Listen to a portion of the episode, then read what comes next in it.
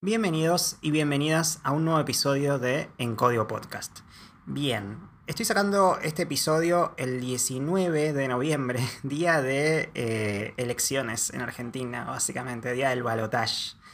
Eh, un día clave, la verdad, y lo estoy sacando a, estoy mirando el reloj, 12.32 de la tarde, o sea, acabo de ir a votar. Y eh, básicamente ya más a la noche vamos a saber un poco los resultados. Así que este episodio es pre-saber qué pasa en las elecciones y en la definición del país durante los próximos cuatro años. Eh, lo cuento de forma anecdótica y un poco también para sentar cierto precedente histórico en este podcast para que quizás de acá a los próximos cuatro años, cuando nos volvamos a encontrar eh, en otro episodio de podcast, podamos hablar de la situación y de todo lo que, lo que pasó, ¿no? De ahí en adelante. También está bueno porque pueden surgir episodios interesantes eh, acorde a lo que es la realidad argentina con la realidad Haití, porque por supuesto este podcast es de sistemas. Pero en principio eh, me, gusta como que estos podcasts, si bien no son cronológicos, sí tengan una razón histórica. Así que bueno, nada, acabo de marcar el, checkpoint, ¿no? El hito, el marker de Google Maps en, este preciso momento, en este 19 de noviembre, en el cual va a ser el mismo día en el que publique el podcast, así que no va a quedar, eh, digamos, discontinuado. Y también me gustaría hablar un poco de la periodicidad. La realidad es que yo pensaba sacarlo semanalmente y estoy sacando un episodio cada 3, 4 días. Pido disculpas a los que me siguen si les están llegando por Spotify notificaciones constantemente o a los que me siguen de YouTube si les salta y si activaron la campanita, ¿no? Eh, les salta como los videos míos de los podcasts grabados. Eh, pero la realidad es que voy sacando podcasts a medida que voy encontrando ideas nuevas y sí prometo tener cierta permanencia. No va a salir un podcast en dos semanas, el próximo no va a ocurrir eso. Pero eh, sí puede variar la, periodicidad, ¿no? Más que nada por los temas que capaz ustedes me traen o eh, se me ocurren a mí en mi día a día laboral o en mis días de, mis días de proyectos en donde me siento y veo ciertas situaciones, ¿no? Que ameritan a, un capítulo nuevo. Bien, eh, la razón de este capítulo, por supuesto, lo dice en el título, es GitHub. ¿Qué pasó?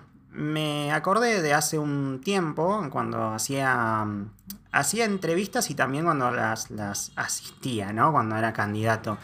Eh, y me sentaba y lo primero que me preguntaban, más allá de la experiencia laboral y que me cuente un poco acerca de mí, de mis expectativas salariales, mis expectativas de, de lo que quería hacer como desafíos, las típicas preguntas de cómo te ves de acá a cinco años, todas esas cosas que preguntan los recruiters. Entre eso estaba en esa entrevista, o quizás la posterior, que era más técnica, la, pregunta clave de, eh, ¿tenés un GitHub? ¿Tenés un, par de repositorios para mostrar? Y en principio, si venís arrancando en sistemas y no sabes qué es GitHub, básicamente es un sitio web que almacena repositorios en Git. Los repositorios en Git son eh, básicamente, eh, se puede decir como paquetes de, código que contienen código que está versionado eh, a través de commits, ¿no?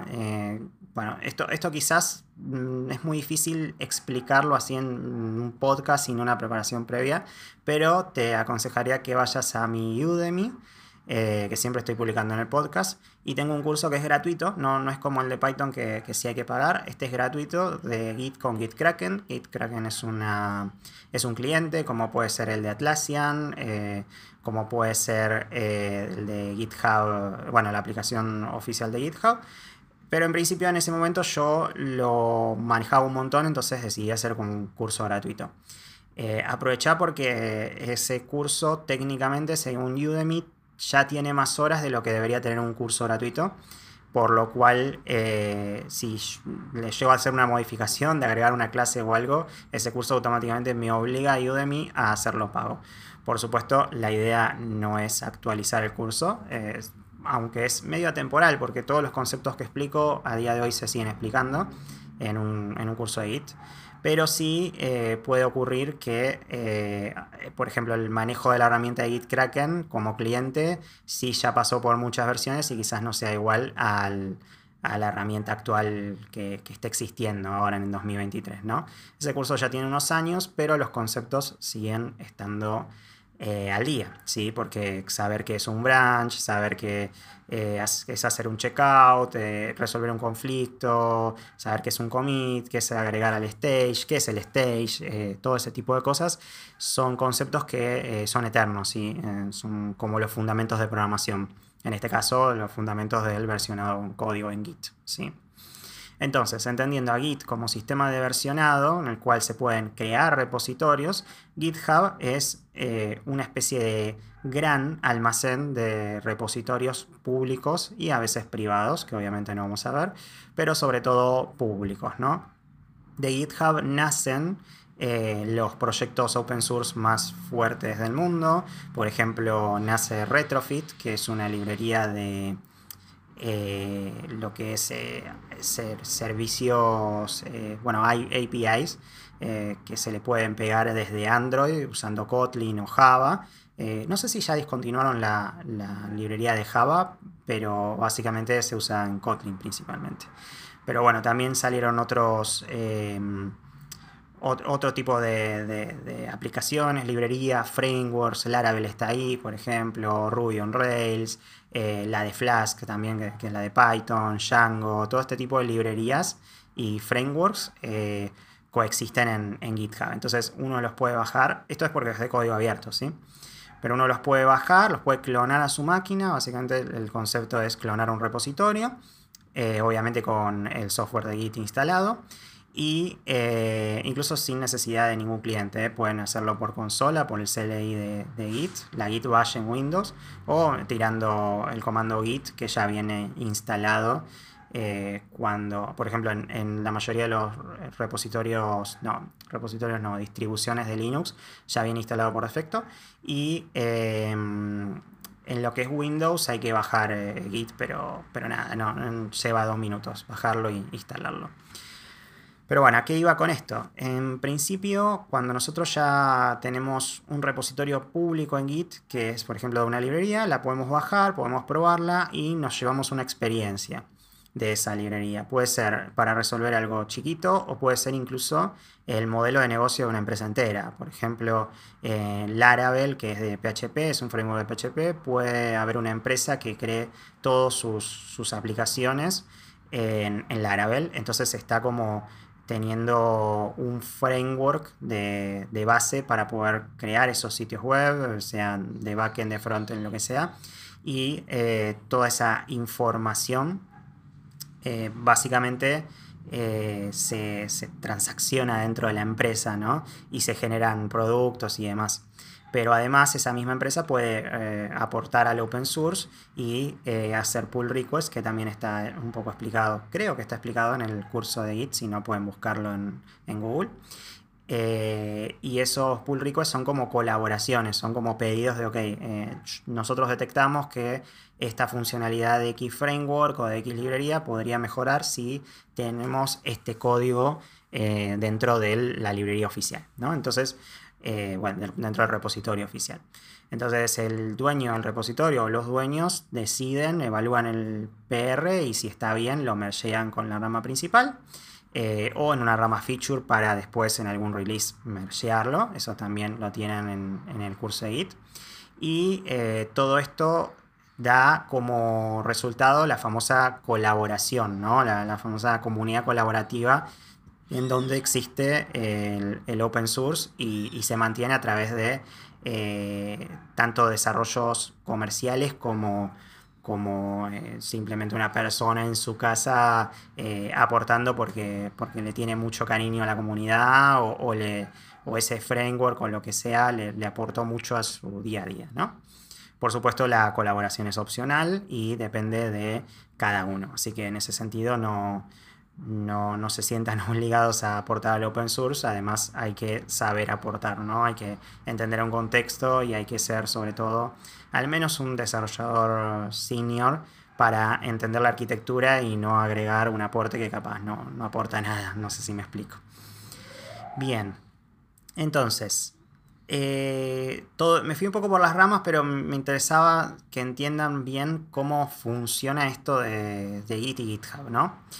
Entonces, nosotros podemos crearnos una cuenta en GitHub, eh, obviamente teniendo Git instalado podemos subir repositorios en general la gente, por ejemplo, que asiste a bootcamps, les enseñan esto y sube repositorios de algún crew, de, gestión de usuarios o alguna aplicación así que sea front, eh, de, todo, ¿no? Alguna API, eh, si, incluso si, si, están, no sé, estudiando videojuegos, suben algún juego en Godot, que Godot tiene buena integración con todo lo que es Git y GitHub.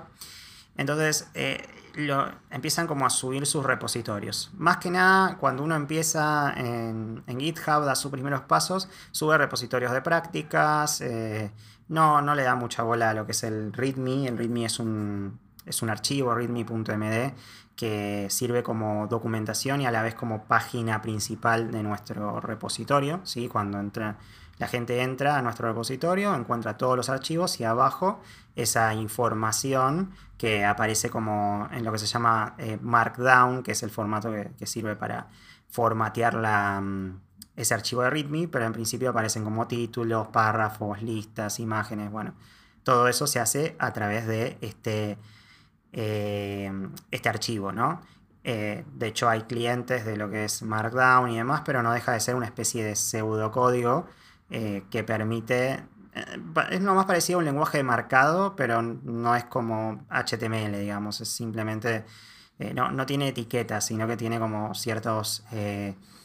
cierta suerte de caracteres especiales con el que nosotros formamos links o textos o demás, ¿no? Es muy interesante. De hecho, casualmente en el curso este de Git que les recomiendo hay una sección de Markdown donde explico cómo, cómo se usa y cómo, cómo deberían formar ese README. Es súper interesante. Bien, entonces, una vez que nosotros tenemos nuestro repositorio, eh, lo ideal es documentarlo lo mejor posible, ¿no? Más allá de que sea un, un proyecto de demo, para que la persona que entre pueda eh, entender lo que está pasando, ¿no? Eh, y porque una persona que entra, yo por ejemplo, si entro, veo un repositorio y no tiene un README, no tiene una documentación, salgo automáticamente, ¿no? Salvo, salvo que sea con un propósito distinto o que realmente necesite ese repositorio porque me involucra en librería, pero esa librería tiene que estar documentada en algún lugar. O sea, esto es lo que charlábamos en episodios anteriores sobre el tema de que un desarrollador tiene que saber comunicar. Y a veces no es solo la comunicación verbal, también tiene que haber una comunicación a través de eh, la documentación, ¿no? Tiene que, ese repositorio tiene que poder hablarnos, ¿no? Sin ir a mucho lo, lo filosófico. Tiene que poder decirnos de qué se trata, por qué estamos acá, cuál es el propósito, cuál es la solución que va, va a cumplir. Y ustedes me pueden decir, bueno, pero yo estoy haciendo mi propio portfolio, ¿no? Entonces, tengo un par de proyectos y esos proyectos son, en principio, eh, prácticas que tengo. Entonces, eh, no hay nada que yo le pueda ofrecer a otro desarrollador. Bueno, pero vos pensá que ese repositorio se lo vas a pasar a un RH, se lo tiene que pasar a, un líder técnico, a alguien técnico que lo vaya a leer. Y si yo, por ejemplo, leo tu repositorio y no tiene un README que al menos explique cuál es la funcionalidad, cuál es el modelo de negocio, el producto, ya empezás a restar puntos, incluso aunque tengas un buen código. Porque el buen código lo voy a terminar viendo más al final. Al principio es, eh, es la típica de que todo entra por los ojos, ¿no? Si, si me haces un README que tenga una buena estructura, que tenga un buen... Em, como un buen, una buena presentación, que esté ordenado, que, tenga los features en una lista, que, incluso hayan links a ciertos archivos que vos consideres que son importantes y también, sobre todo, que haya una, un manual de, cómo levanto el entorno acerca de eso que yo tengo que probar, que eso es importantísimo. Eh, y sobre todo que no hayan archivos, que, que, compile, ¿no? Que, que no me lo baje y de repente hayan archivos que hayas ignorado y que yo no pueda compilarlo porque no aclaraste que había una configuración previa. Todo eso puede matar automáticamente una buena entrevista, no sé si me explico. Entonces hay que tener mucho cuidado y hay que testearlo todo, ¿no? Hay que desarrollar en base a qué otra persona va a bajar ese repositorio y eh, va a tener que probar todas estas cosas que, nosotros hicimos sin saber el contexto de, por qué las hicimos, porque al fin y al cabo el contexto lo tenés vos. Y, bueno, y eso es, eso es importantísimo. Como forma de evitar esto, les recomiendo que bajen el repositorio en otra carpeta, ¿sí? después de, publicarlo todo y ya dejarlo listo, que lo bajen en otra carpeta y que em, lo prueben, que ejecuten todo, vean si hay archivos ignorados y de hecho también es una buena forma también de documentar un poco sobre la marcha cosas que, ustedes vean que sean posibles errores y, todo este tipo de cosas, ¿no? Eh, les voy a dejar mi repositorio, sí, mejor dicho, mi, cuenta de GitHub, que en principio tiene toda la... Eh, bueno, tiene buenas prácticas por todos lados. Van a ver que entran y de repente hay eh, como una especie de README en el propio perfil. Eso se crea a través de una, una cosa muy sencilla que es crean un repositorio que tenga el nombre del usuario de ustedes en modo público y adentro le ponen un README, tal cual como venía explicándoles recién, y, pero solo ese README, sin ningún otro código. Y en todo ese README ponen eh, toda la información de ustedes. De hecho, pueden tranquilamente copiarse de lo mío y cambiarlo con, con, el nombre de ustedes, las tecnologías, porque mi README después lo van a ver, pero tiene un montón de iconos de tecnologías que manejo en diferentes tipos de eh, tecnologías y demás. Acabo de decir tecnologías dos veces, ¿no? Bueno, quise decir lenguajes, lenguaje de programación. Bien, entonces, eh, eso punto número uno. Eso es como cuando ustedes pasan el repositorio y la gente lo mira, ya saben que de alguna manera la gente entiende que esto se trata de un repositorio profesional. Después, en la parte de repositorios, y acá quiero ser muy contundente. La gente la gente en general que empieza en GitHub tiene un montón de proyectos que son dummies, ¿no? Proyectos eh, de una cosita que hicieron, que como les digo, no les pone el readme porque es algo que hicieron y después descartaron, o quiere tenerlo a mano, sí, porque no siempre hay que estar documentando todo, ¿no? A veces uno quiere armar un repositorio personal para sus cosas y que ese repositorio no, no, no sea tanto para el público. Bueno. Lo que ustedes quieran mostrar, ¿sí? hagan los repositorios públicos. ¿Sí? Si ustedes tienen eh, cosas que quieren probar, hagan los repositorios privados. Entonces, de esa manera ustedes se ahorran lo que viene siendo todas estas cuestiones de eh, que la gente mire proyectos que no estén tan buenos. ¿sí? Eso, es, eso es esencial. O sea, no, no, está mal que ustedes tengan repositorios eh, para jugar o repositorios basura, que, ustedes entren y bueno, sean unas prácticas que hicieron en un tutorial de YouTube y lo querían tener ahí, e incluso para mantener un historial, ¿no? Lo que está mal es que esos repositorios también estén públicos. Hay muchos, muchas cuentas a las que yo entro y veo que tienen 300 repositorios y la mayoría son proyectos basura o proyectos eh, que están hace, no sé, 5 años y ya la librería se deprecó, la forma de hacerlo ya no es la misma. Entonces hay un montón, un montón de, código basura que nadie va a descargar y que ni, siquiera la persona, el autor va, va a ir a buscarlos de vuelta. Entonces, mi consejo es, mantengan limpio el repositorio para ustedes pero también privados los repositorios que ustedes no quieran que la gente vea, ¿sí? Y sobre todo también intenten mantener públicos solo un grupo reducido de repositorios, ¿sí? Eh, o armen alguna especie de índice en esta, en esta página principal que les había contado de, de GitHub a través del README de su repositorio con el mismo nombre de usuario para que la gente entienda hacia dónde ir, ¿sí? Es normal que ustedes vayan a desarrollar un montón de cosas, que tengan un montón de código por todos lados, pero un buen desarrollador no se mide por la cantidad de código que escribió, sino por la calidad. Entonces, la realidad es que van a ser millones, millones de, de líneas de código, o miles, no exageremos, pero, pero en sí lo que ustedes tienen que mostrar es lo que realmente o sea, es la cara que quieren mostrar al público, ¿no? Porque, por ejemplo, yo puedo hacer un montón de repositorios de, no sé, desarrollo backend en Python con Flask. Y quiero que me contraten como analista de datos. Y quizás no sea la mejor, eh, la mejor carta de presentación. Tendría que hacer un par de repositorios de eh, notebooks con Jupyter Notebook. Em, publicar eso y quizás hacer alguna referencia que tenga otros repositorios de Flask o de cosas que se backend que puedan complementar, solo si pueden complementar, con eh, las cosas que estoy haciendo, ¿no? al menos la carta de presentación. Entonces, en principio, si ustedes mantienen limpio su repositorio y entienden por dónde, por dónde hay que trabajar, ¿no? Dónde, está el, el punto en donde un eh, TL, un técnico pueda entrar al, a la cuenta de ustedes y, saber que ustedes saben X tecnología, que es por la cual están entrando o queriendo entrar a esa empresa, ¿sí? postulando. Entonces ahí van a tener como una... van, a demostrar que ustedes son objetivos, eh, objetivos, que, ustedes eh, saben separar entre lo que es lo académico y lo profesional y que se saben vender, por supuesto, que es, que es importantísimo.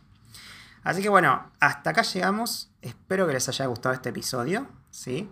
Eh, seguramente lo esté publicando a las 2 de la tarde. en el caso de YouTube, em, a ver, hay, unos temas, ¿no? Porque YouTube como que sube el video y a veces se tarda, tarda en procesarse el audio. Sean pacientes por eso. Eh, no se preocupen mucho porque el audio se va a procesar. Y en Spotify, por supuesto, es el primer lugar en el cual va a subirse. El otro día me llegó mm, un mail de que en, Apple España están está como subiendo puestos. La gente en España lo está escuchando muchísimo. Yo la verdad que me estoy entrando recién. Pero nada, muchas gracias a la gente de España también, siempre prioriza más la gente argentina, ¿no? Es donde más se está escuchando este podcast, por obvias razones, ¿no? Porque nació en Argentina y es, es difícil que se empiece a expandir. Pero bueno, se, se agradece que otra, otra gente de otras partes del mundo nos, estén escuchando. Así que nada, muchas gracias a ellos también. No se olviden que tengo el curso de Udemy de Python con Django, que está bueno.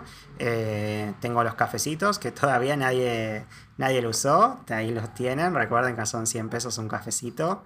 Eh, para dejarme algún comentario, algo que quieran que, lea en los siguientes eh, podcasts. Y nada, nos estamos viendo eh, espero que les haya gustado y como siempre recuerden comentar en la plataforma en la cual lo haya compartido, pero sobre todo en Spotify. Hasta luego.